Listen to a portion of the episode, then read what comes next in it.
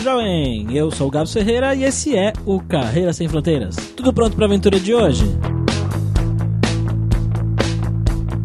A convidada de hoje, assim como eu, veio lá do interior de São Paulo, uma cidade que onde até hoje não tem semáforo nem prédio. Urupês, essa cidade maravilhosa. E ela estudou boa parte da vida dela lá em Urupês, depois foi para São José do Rio Preto, passou na faculdade em São Carlos e lá estudou cinco anos de ciência da computação na Federal de São Carlos. O primeiro trabalho dela foi em Campinas, na IBM, e ela sempre teve um sonho de morar em São Paulo e foi morar em São Paulo depois de trabalhar um tempo na IBM. Ela gostava muito de viver em São Paulo, mas a vida de São Paulo é um pouco pesada, né? Muito trabalho, muito trânsito. E ela fez uma coisa que poucos convidados até hoje aqui do podcast fizeram, que ela se mudou para Londres sem trabalho, sem nada, meteu o famoso louco pra tentar a vida lá e até que conseguiu rápido. Um mês e meio depois ela estava empregada já e aí, a partir disso, ela viveu várias aventuras legais que ela vai contar pra gente aqui agora. Música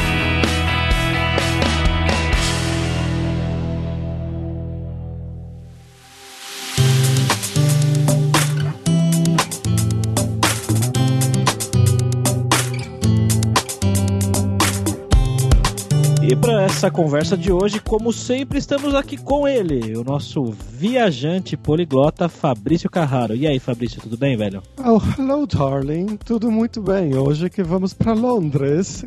Nossa, tudo o, bem? Sotaque, o, sotaque, o sotaque em inglês do Fabrício sempre me surpreende. Eu sou uma pessoa péssima para sotaques, cara. Bloody hell. Como você tá, Paulinha? Muito bem.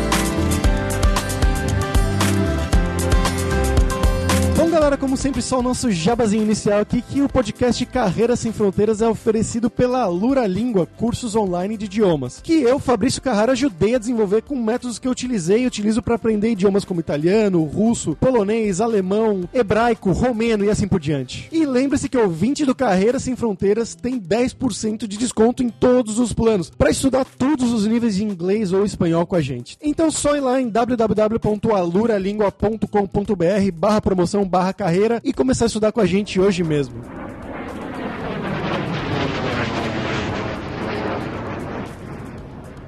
Bom, Paula, para começar aqui como sempre, eu queria que você contasse um pouquinho sobre você, né? Sobre o seu background, de onde que você é no Brasil, o que que você fez da vida, de formação, de trabalho e como que você foi parar aí em Londres. Nossa, essa é uma história muito boa. Mas, de certa forma, tomara que dê esperanças aí para pessoas que também saíram de um lugar que ninguém conhece. So, vamos começar por onde eu saí. So, eu saí lá do interior de São Paulo, é uma cidadezinha que se chama Urupês. Isso é perto de São José do Rio Preto. A cidade até hoje não tem um semáforo e também não tem um prédio, tipo, três andares assim. Então eu sou uma pessoa que pode ser classificada como uma jeca tatu.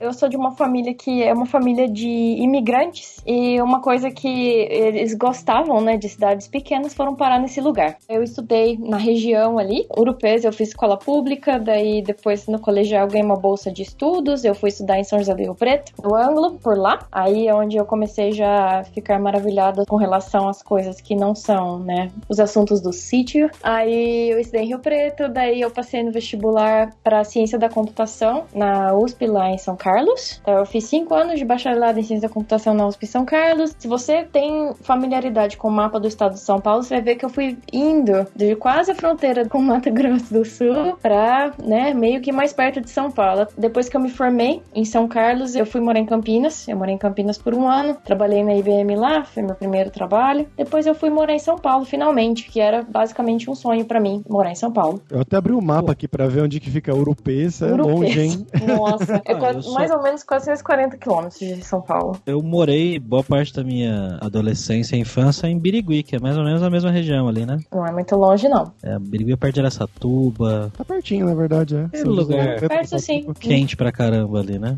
Muito. A gente costuma chamar de o caldeirão do capeta.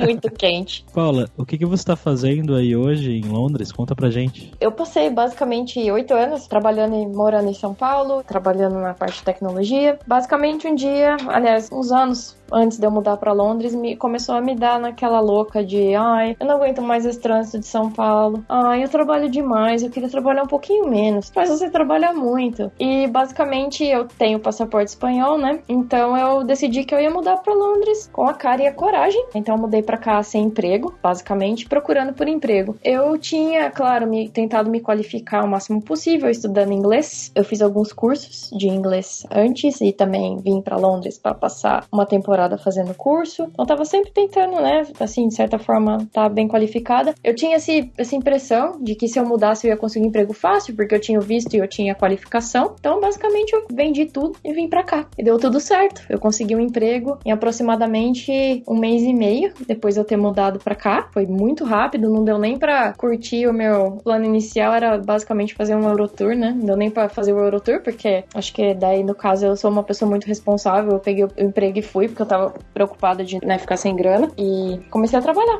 E nunca mais parei de trabalhar por aqui. Basicamente, o mercado realmente é muito aquecido.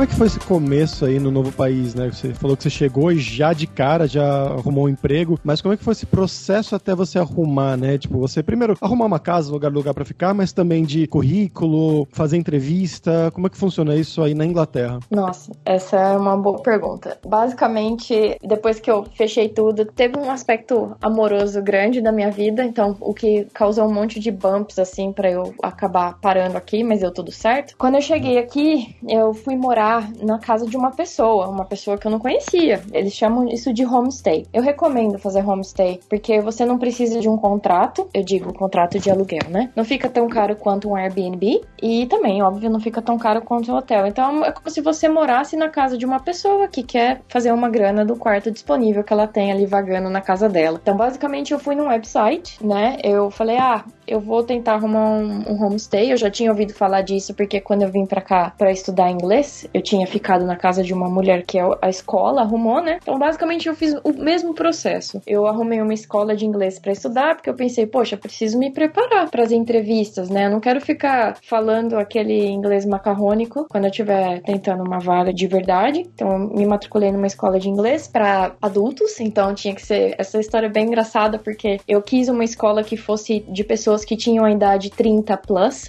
porque eu não queria muito, né, festa e tal, precisava precisava concentrar e focar, precisava que as pessoas fossem mais sérias durante as aulas. E o meu marido, ele era 29, ele tinha 29 anos.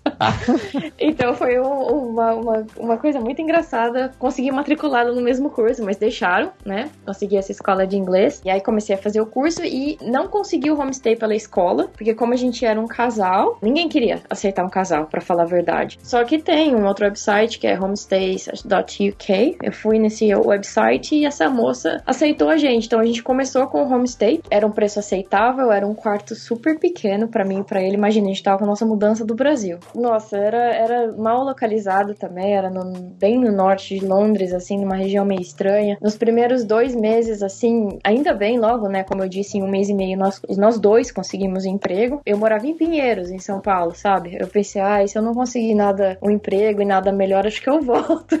Porque não vai dar pra ficar morando aqui, não. Mas deu tudo certo, a gente conseguiu conseguiu emprego, né? Aí depois disso, com a carteira assinada, o processo, na verdade, consiste um pouco similar ao Brasil. Você tem que tirar uma carteira de trabalho. Você tem que ir lá e pedir o seu National Insurance. Primeira coisa é, começou a fazer entrevista, já pede o National Insurance, porque ninguém vai te contratar se você não tiver um National Insurance Number. Aí a gente. É tipo um CPF? Ou... É como você recolhe a sua. o INSS, vamos dizer. Então, basicamente, é com esse número que você pode trabalhar, além de ter o visto, claro, né? Em dia. Daí a gente teve que ficar esperando mais um pouco na casa dessa moça para ter o National Insurance Number. E daí a gente conseguiu ir numa imobiliária e alugar um flat. Daí num lugar onde a gente queria, só para nós dois, muito bem localizado. Aí já as coisas começaram a engrenar, mas a gente ainda ganhava pouco, né? Primeiro emprego era ninguém conhecia, não tinha referências, então foi meio complicado para começar. Qual foi o primeiro emprego? O primeiro emprego que eu arrumei foi numa empresa que se chama Mudano, é uma startup. Eles ainda ainda existem, eles estão enormes, mas eu fui a funcionária de número 20. E o Pedro conseguiu um emprego numa empresa que é tipo um Groupon no UK, ele chama Voucher, a empresa. É tipo desses sites de ofertas, assim, de depilação, de churrasqueira, de viagens, né? Ele conseguiu um emprego um pouquinho melhor. O meu emprego era bom também, mas o dele era de uma empresa que já era estável, né? O meu era uma startup mesmo assim, e eles mal tinham um escritório. Mas foi bom, porque eles me colocaram no mercado, né? E eu sou muito agradecida. É, os nossos ouvintes ainda não sabem o que você faz da vida. Quando você faz ciência da computação, né? Você tem muitas áreas que você pode se embrenhar. A minha é a parte de dados. Então eu comecei, eu peguei essa vaga como arquiteta de dados. Isso basicamente seguindo o background que eu já tinha no Brasil. No Brasil eu já fazia isso, eu tinha 10 anos de experiência fazendo isso. Quando eu cheguei aqui, eu arrumei uma vaga na mesma área, então era para continuar fazendo coisa de banco de dados. Só que nesse caso a função era um pouquinho diferente porque envolvia uma consultoria. Né? Essa empresa ela era uma consultoria, então eu ia pela primeira vez na minha vida ficar alocada, vamos dizer, num cliente, né? Fazendo os bagulho de banco de dados deles e ajudando o time deles, na verdade, a aprender como fazer aquilo. Esse foi o, o escopo, digamos, do primeiro emprego. E como é que foi esse processo de entrevista? Você acha que é muito diferente do processo brasileiro? Sim, bastante. Eu fiquei mentalmente bastante cansada. Quando você muda de país, talvez para você, Fabrício, que é um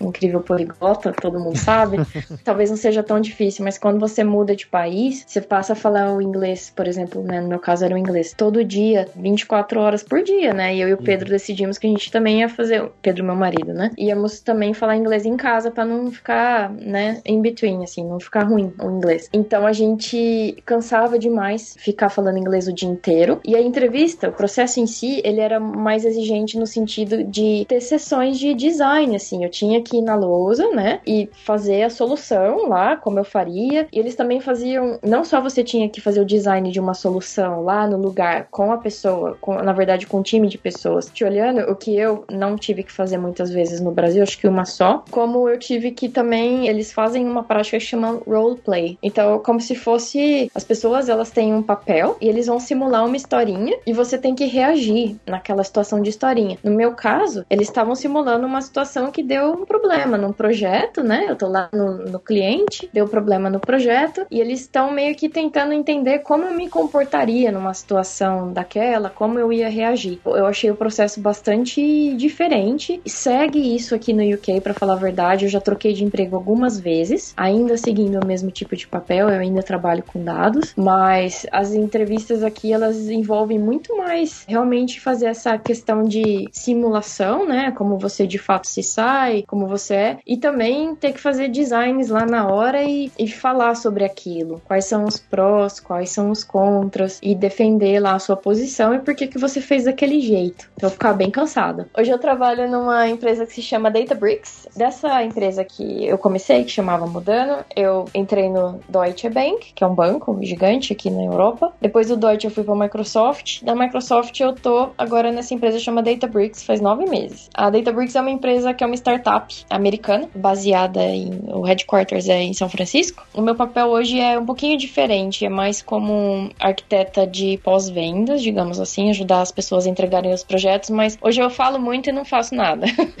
e eu dou recomendações e guidelines e hoje também a tecnologia é um pouquinho diferente. A Databricks é uma empresa muito conhecida por ter lançado uma tecnologia muito famosa que se chama Spark.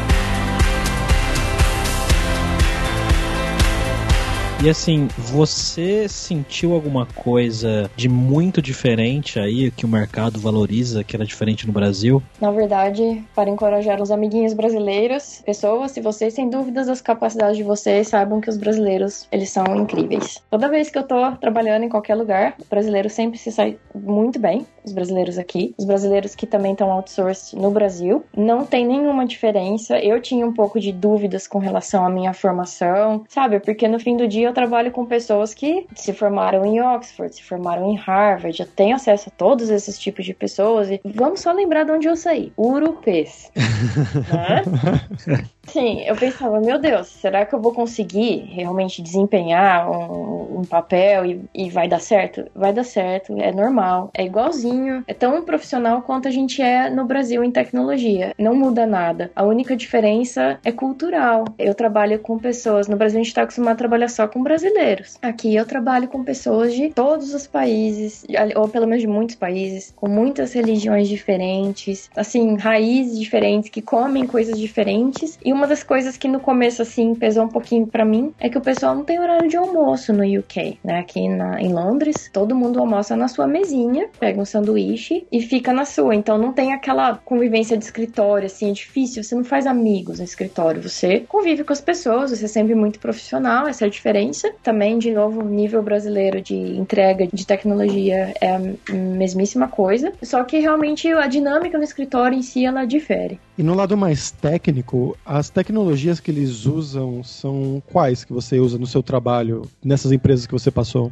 Aí tem a ver com um pouco os motivos pelo qual eu queria sair do Brasil, né? Eu falei, ah, trânsito, carga horária. Aqui a gente diz, a tecnologia de fato tá mais, não é que tá mais avançada. As coisas acontecem primeiro nos Estados Unidos, é uma coisa que de consultoria. Até hoje, né, a minha empresa, ela é uma empresa que eu de certa forma forneço software, né? Então, nos Estados Unidos as coisas, tudo que acontece basicamente meio que acontece lá. Dois anos depois a Europa tá adotando. Uns dois anos depois a Ásia tá adotando essa mesma coisa. E chega na América Latina tipo uns cinco anos depois que foi adotado nos Estados Unidos. Então na verdade o tipo de tecnologia que eu trabalho hoje é, é basicamente a, o buzzword é Big Data, né? A empresa é focada em Spark, mas como a gente roda na, no cloud, então assim, ó a diferença. O produto só funciona no cloud, não tem fora do cloud. Basicamente você tá mexendo com o cloud da Microsoft ou cloud da AWS, não tem no Google ainda. Então, assim, envolve o meu produto, que também é chamado de Databricks, que é o Spark rodando no cloud e todo o ecossistema de outras tecnologias que tem disponível na Amazon e na Microsoft. Então, basicamente, na Amazon eu tenho que entender o que, que é Amazon Glue, o que, que é Redshift. Eu tenho que saber porque eu tenho que entender onde o meu produto vai estar desempenhando um papel e para a Microsoft, né, que tem o Azure, mesma coisa. Tem lá o Data Lake Store, tem o Azure SQL Data Warehouse. Tem um monte de produto e eu preciso saber onde é que Databricks, na verdade, pode ajudar com os projetos de Big Data data daquela empresa em particular e basicamente só tentar resolver o problema de dados que aquela empresa tem com a tecnologia que a gente oferece. Então, nesse sentido, no Brasil eu vejo, né, eu sou eu tenho visibilidade no que que acontece na América Latina e a gente tem acho que três ou quatro clientes no máximo na América Latina e eles são bem pequenininhos ainda. Tá crescendo. Американская фирма Transceptor Technology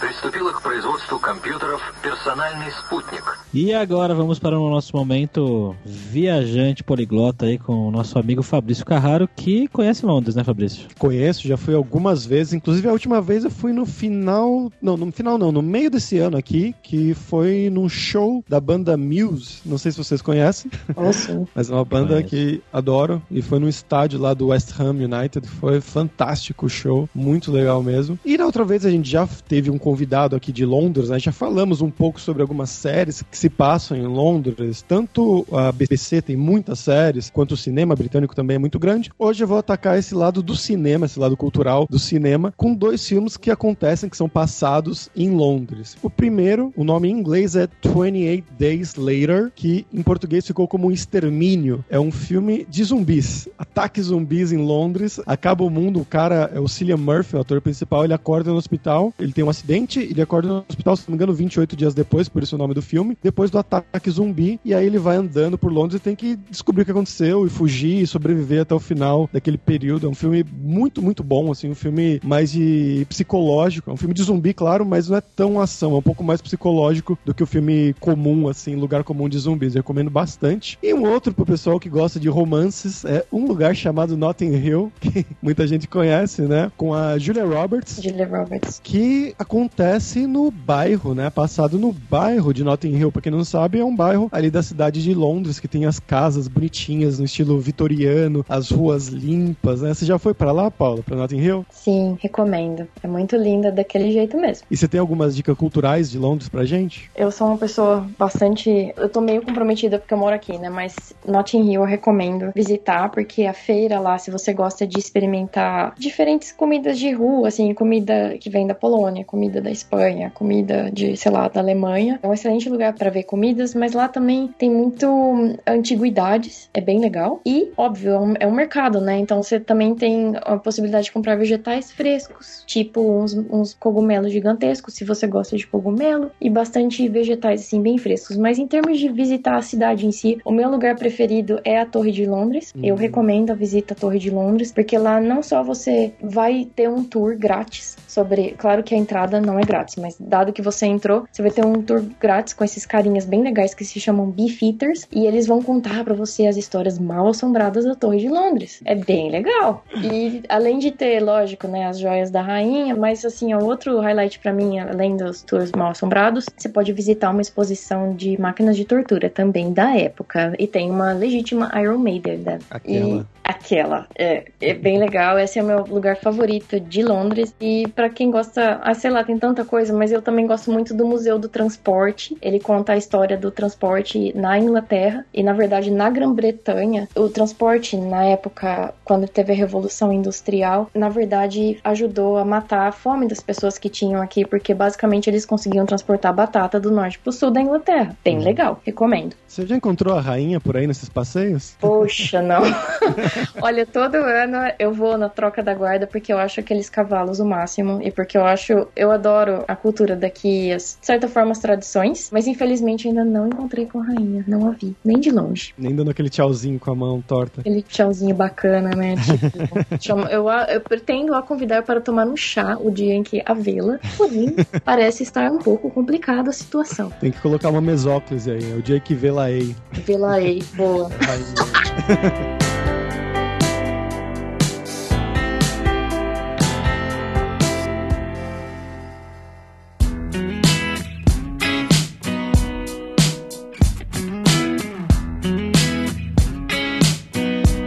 tempo no total você já tá vivendo aí? Quatro anos e oito meses, assim. Eu tô para pegar o, o que eles chamam de Indefinite Leave to Remain, que vai ser o visto que eu posso ficar aqui para sempre. Isso você pega com cinco anos. E nesse negócio de visto, como é que tá a questão do Brexit agora, né?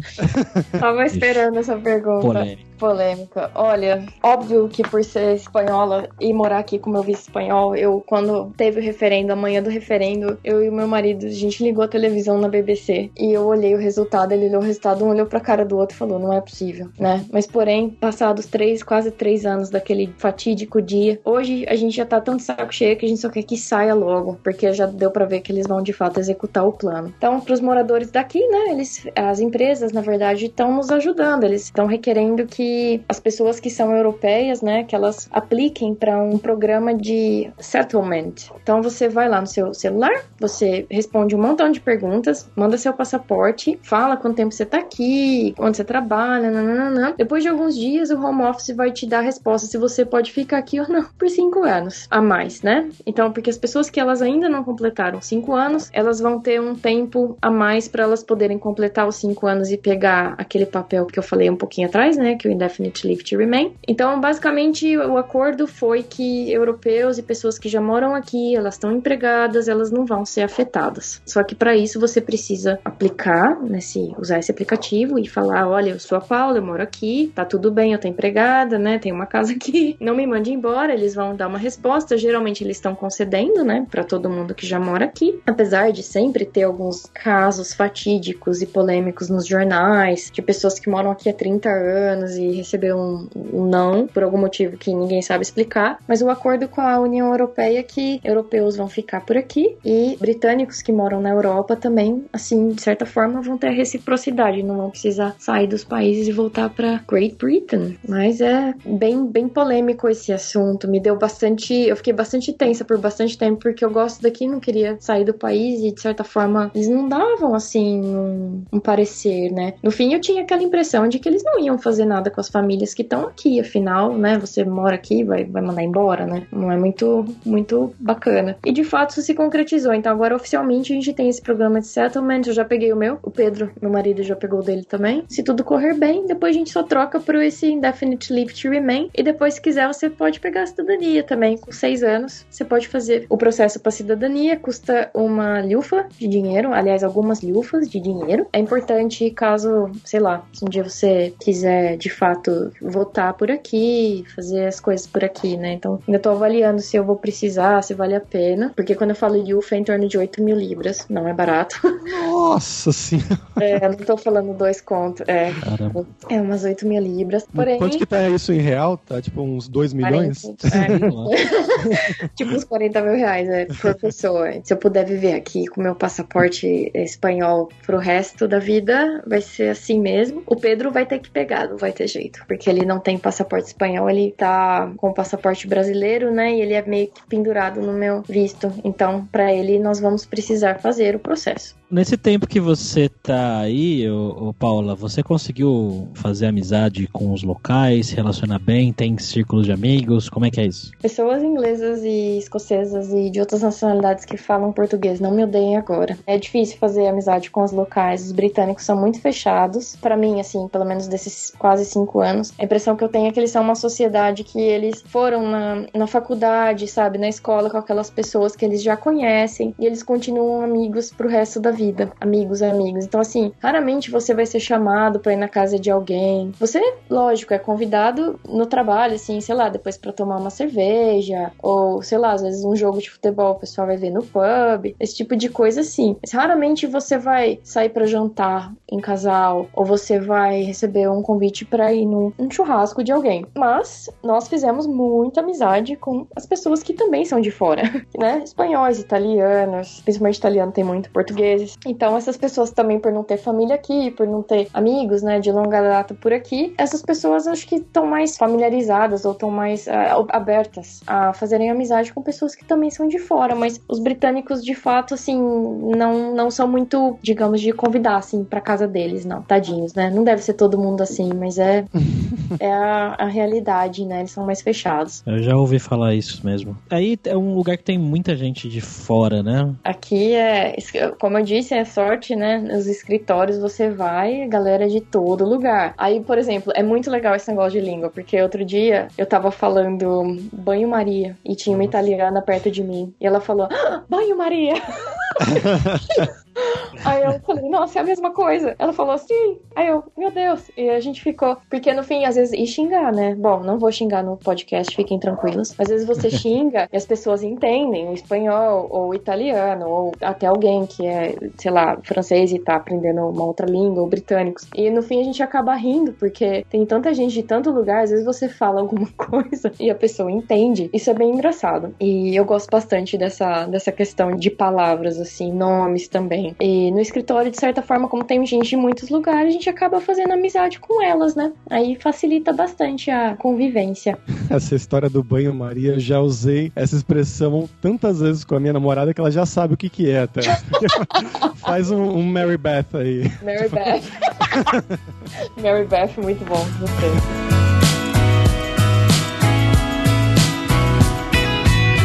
E vamos agora para aquele nosso quadro Verdade ou Mentira, onde o Fabrício hoje separou algumas curiosidades aí sobre Londres que ele vai jogar para nossa convidada. Pode ser verdade, pode ser mentira, ela vai dizer pra gente. Vamos ver se ela conhece Londres melhor que o Fabrício. Bom, Paula, nossa primeira pergunta aqui começando hoje. Você gosta de Guns N' Roses? Conhece? Conheço. O guitarrista, o Slash, aquele cabeludinho de cabelo enrolado lá, famoso, ele nasceu em Londres. Verdade ou mentira? Ai, mentira. É verdade. Ele nasceu em Londres e na infância se mudou pra Califórnia, pros Estados Unidos e cresceu lá. Mas É. ele é londrino. Olha aí. Muito bom. Questão número 2. É ilegal você pegar um táxi em Londres se você estiver infectado com a peste bubônica. Nossa. Eu tô até pausando aqui. Mentira. É verdade, é uma lei. é uma lei de 1984 que se você tiver com Poxa, a peste bubônica, você não pode pegar táxis. Muito bem. Aqui Bom, você né? sabe que você não pode pegar táxi, né, na rua se não for o Black Cab. ah, é o pretinho, né? Exato. Que não tem Uber aí? É, o Uber, sim, agora, né? Mas quando eu mudei pra cá, era absolutamente expressamente proibido você abanar a mãozinha e chamar um táxi, porque a pessoa podia te sequestrar se não fosse Black Cab. Muito perigoso. Até hoje não faça, tá? Se você não, não tiver a placa do Uber, não, não vê o Uber, não é recomendado. Hoje a gente vai ficar só com essas duas perguntas, mas tem uma que eu queria deixar aqui como extra, né, como um bônus, que é uma outra lei verdadeira também, que em Londres é ilegal você andar na rua, ficar mexendo com salmão de alguma maneira suspeita. Nossa. É uma lei que fala Nossa. to handle salmon in a suspicious way. In a suspicious way. Eu fico pensando qual seria o jeito não suspeito de lidar com salmão no meio da rua. Inclusive, Pois é. tudo bem.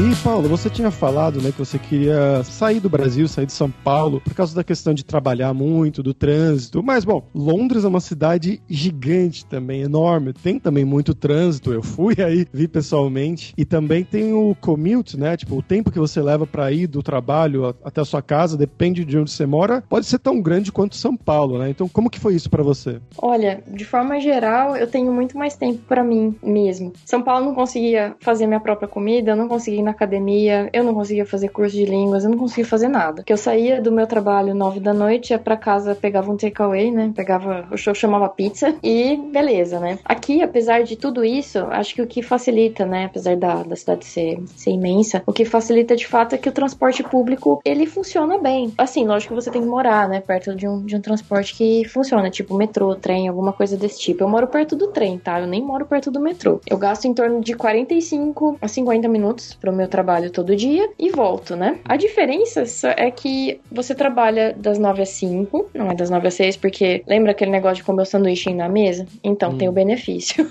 Você também não, não trabalha, né, às 8 horas, você- uma hora menos ali. Aliás, é 8 horas, mas, né, menos. E a outra coisa que também é que é muito flexível. Então, eu posso, em tecnologia pelo menos, né? E eu vejo isso tá crescendo em outras áreas também. Você pode trabalhar de casa. Assim, um dia que eu tenho a minha agenda muito, muito, muito lotada, tipo, reuniões uma atrás da outra por, sei lá, 8 horas seguidas, eu não vou pro escritório. Tipo, eu não vou ter que gastar 10 horas da minha vida naquele dia trabalhando. Eu vou só simplesmente ficar em casa. Eu posso fazer isso. Também posso fazer o commute num horário que tem menos pessoas, o que faz com que seja mais rápido, né? Então não preciso estar, não tem um trabalho que eu preciso estar lá às 9 ou estar às 8, né? O Fabrício já me conhece, né? Eu, eu sou mais pra chegar lá umas 10 e meia no trabalho Somos os dois. né? Isso também é possível por aqui, porque é flexível. E não só na minha área, eu vejo RH também, o pessoal trabalha de casa, pessoal de vendas. Então, assim, eu acho que o que, o que ajuda é aquela confiança que a gente tá trabalhando. Você não tá em casa fazendo nada, né? E, e contando aquelas horas. Então, existe essa cultura mais de confiar, assim. Acho que a pessoa tá trabalhando, né? E o acesso também, né? É permitido da casa da pessoa. Então, isso ajuda incrivelmente. O dia que eu preciso levar meus gatinhos no veterinário, ou que eu preciso ir no médico, eu trabalho de casa, eu vou ali e volto. É bem, é bem mais tranquilo isso. E de fato, o segundo elemento é o, o transporte funcionar. Mesmo meio lentinho e meio lotado, ele funciona. Sempre tem um, tipo umas outras duas rotas alternativas se o problema tá na sua linha, o que é muito bom. Agora, Paula, vamos falar sobre dinheiro. Como é que é ganhar em libras aí? Você tá rica? Nossa, eu tô, vou dizer, queimando toda noite antes de dormir, eu pego uma nota de 50 libras e eu queimo ela na beiradinha da cama. Só por prazer.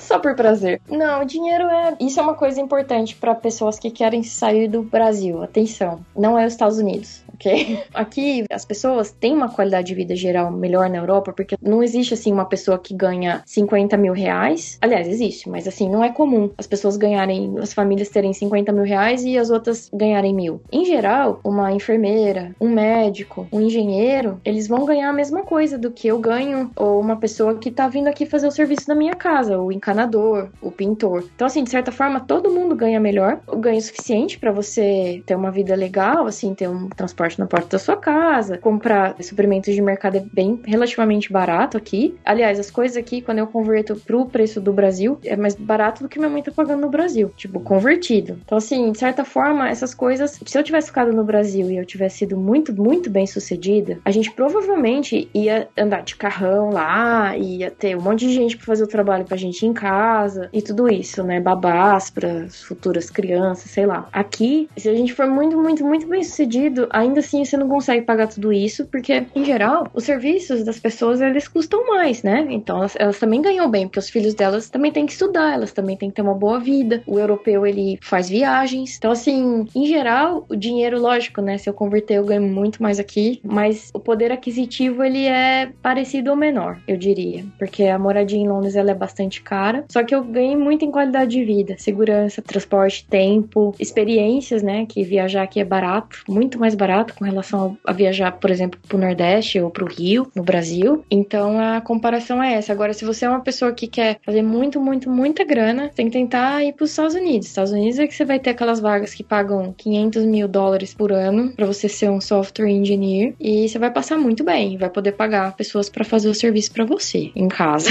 A Europa não é muito assim, na minha opinião, assim. E Londres definitivamente não é muito assim, muito parecido com os Estados Unidos, não. É, a experiência que eu tive visitando, aí, às vezes que eu visitei, foi que é uma cidade que as pessoas ganham, né, como você falou, mas é uma cidade muito cara para muitas coisas, né? Então, por exemplo, se você é. não tem um Oyster Card, você vai pegar um metrô, Nossa. você paga acho que 5 pounds, se não me engano, né, que dá, sei lá, 25, 30 reais por uma ida de metrô, só uma ida, é, sabe? caríssimo. E tem cerveja também, depende do lugar, era um preço, sei lá, 4, 5 pounds, assim, que você já convertendo dá um valor muito alto. Mas também as pessoas ganham um valor maior do que ganhariam no Brasil, né? Maior, exatamente. Ganha, mas gasta. E, no geral, como tem toda aquela infraestrutura, né? Então, você acaba que, dá, no meu caso, deu vantagem, porque eu resolvi meu problema de tempo, de estresse, de, de, sabe, das coisas não funcionarem. E a outra coisa, uma das coisas que eu adoro aqui é que as coisas funcionam. Então, você tem Todo dia eu chego em casa e tem eletricidade, tem água. Eu nunca precisei no banco. É sério, eu nunca precisei numa agência para falar que teve uma cobrança indevida na minha conta. Esse tipo de coisa. Sabe quando você chega em casa do trabalho e você tem que ficar horas no call center porque alguém fez alguma coisa errada? Sua conta corrente ou com a sua conta da net. Isso não existe aqui. Então você põe o serviço, você põe no débito automático, cobra todo mês, nada aumenta sem você saber, sendo indevido. Então, assim, o tempo que você ganha de volta é o que eu acho que se paga. Okay, Houston, we've had a problem here. Uh, Houston, we've had a problem. Oh, no! Para terminar aqui, Paulo, agora é a hora do perrengue, que é quando a gente pede para os convidados contarem histórias engraçadas, né? Seja gafes, micos, coisas que tenham acontecido nesse tempo aí, quase cinco anos que você já tá morando fora do país. Eu acho que eu tenho uma boa, que eu fiz um papel de otária bastante interessante, assim. Tem um pouco a ver, desculpa, pessoas que não são muito do meio de tecnologia. Já vou me desculpar com antecedência, tá? Porque é piada de nerd. Eu trabalhava na Microsoft e tinha esse time que chamava Global Black Belt. Aí eu pensei, nossa, né? Que nome bacana pro time, né? E eles abreviavam como GBB, GBB, né? E eu trabalhava com as pessoas desse time e todo mundo, né, meio que fazia umas piadas, assim, com relação a esse Global Black Belt. E eu ficava pensando, porque quando você muda, né, de país, você, tudo você meio que tenta traduzir, né, pra ver se você entende de fato o que, que é aquilo. Aí eu traduzi esse Black Belt, né, e eu pensei, eu não sei porquê, mas eu não conseguia associar esses caras com o que de fato eles eram. Então eu pensei, olha só, de quando eu era estudante de né? Tipo, tava no colegial, estava geografia. Nos Estados Unidos, porque esse time era dos Estados Unidos, eles tinham um, né? Se você estudou geografia, o seu professor de geografia falava para você sobre o Corn Belt, né? O cinturão do milho. E, e os outros belts lá que tinha nos Estados Unidos. Eu pensava, ah, deve ser alguma coisa, sei lá, deve ter o Black Belt, né? Deve ser alguma alguma coisa que os caras tinham nos Estados Unidos e eu não saquei. Até que um dia alguém falou que, tipo, era de. A tradução, na verdade, era uma questão de faixa preta. É, né? tipo, de judô, karatê. De judô, eles são os ninja da empresa. Eu, ah! então foi aquele momento. Ah, sim, Nossa, você foi muito longe. Eu, fui, eu não sei de onde eu tirei isso. Falei, meu Deus, meu Deus. Eu é, realmente não vivo nesse mundo. Cinturão da laranja, cinturão do milho. eu lembro disso. Exatamente. Eu passei uma vergonha meio que homérica, assim, não, não foi muito, muito boa. E outra situação, tem mais uma boa. Eu não sei se agora no Brasil tem, tá? Você sabe um queijinho que ele chama Baby Bell? Que é um redondinho? É um redondinho. Ele é um queijinho Sim. redondinho e ele vem com uma capinha rosa, meio pink, assim, rosa forte, envolvendo esse queijinho. Pessoa, vamos lá, fazendo um recap, saiu de Urupês, né? Tudo bem que eu morei em outros lugares depois disso. Mas eu, a primeira vez que me deram esse queijinho no, no, no trabalho, eu achei ele bem bonitinho, assim, e eu não sabia muito bem o que fazer com o queijo. Aí eu peguei e eu comi. Eu mordi o queijo, assim, com a capinha e tudo. Ah, que delícia. Ai, todo mundo ficou me olhando no trabalho, pensando, da onde saiu saiu essa pessoa? Será que saiu das cavernas? né? E aí depois eu vi um cara que era francês, ele virou para mim e falou: Olha, com toda a delicadeza, né, que o francês pode oferecer, falou: Olha, então, você tem que arrancar a capinha do queijo para fazer isso, para comer. Aí eu, ah, ok. Obrigada. Não tava muito gostoso mesmo. Justo o francês viu você fazendo isso. É, Eu não consegui mais sentar perto dele porque eu não consegui olhar pra ele depois. Ele com toda aquela finesse e eu comendo aquele queijo parecendo uma ogra. tipo, melhor não. É bem, bem interessante. Hoje em dia, qual é a lição? Se você não conhece ah, o negócio, né? Se você não sabe o que tá acontecendo, não sabe fazer alguma coisa, olha o seu amiguinho fazer primeiro.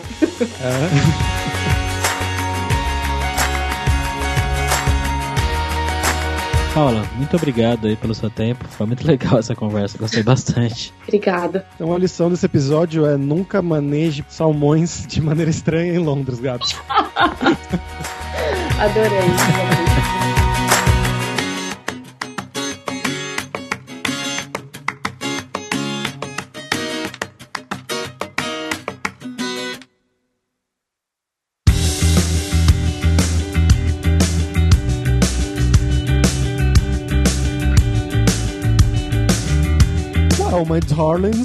por hoje é isso. Muito obrigado pela sua audiência nesse episódio aqui de Londres. E entre no nosso grupo no Facebook, o Carreira Sem Fronteiras, para você ter mais dicas sobre empregos, mercado de trabalho no exterior, tecnologia e também sobre a língua inglesa ou algum outro idioma. E não deixe de conhecer a Alura Língua para você reforçar o seu inglês e o seu espanhol e dar aquela força, tanto no seu currículo quanto na sua vida profissional. Bem como a Paula falou aqui no episódio da importância que foi para ela quando ela se mudou para lá para fazer as entrevistas em inglês e com um mês e meio ela já conseguiu um emprego lá em Londres. E só lembrando que o ouvinte do Carreira Sem Fronteiras tem 10% de desconto em todos os planos. Então vai lá em aluralingua.com.br e comece a estudar com a gente hoje mesmo. Além também, é claro, da alura.com.br que tem mais de 900 cursos de tecnologia, tanto nas áreas de programação, incluindo aqui as áreas de banco de dados, que é a área de especialização da Paula, que ela trabalhou e trabalha muito tempo com isso. Então, banco de dados, arquitetura de dados, SQL, tudo isso. Além também de marketing, design, cursos de como você criar o seu currículo. Então, com certeza vai ter o curso para você. Então, pessoal, até a próxima quarta-feira com uma nova aventura em um novo país. Tchau, tchau.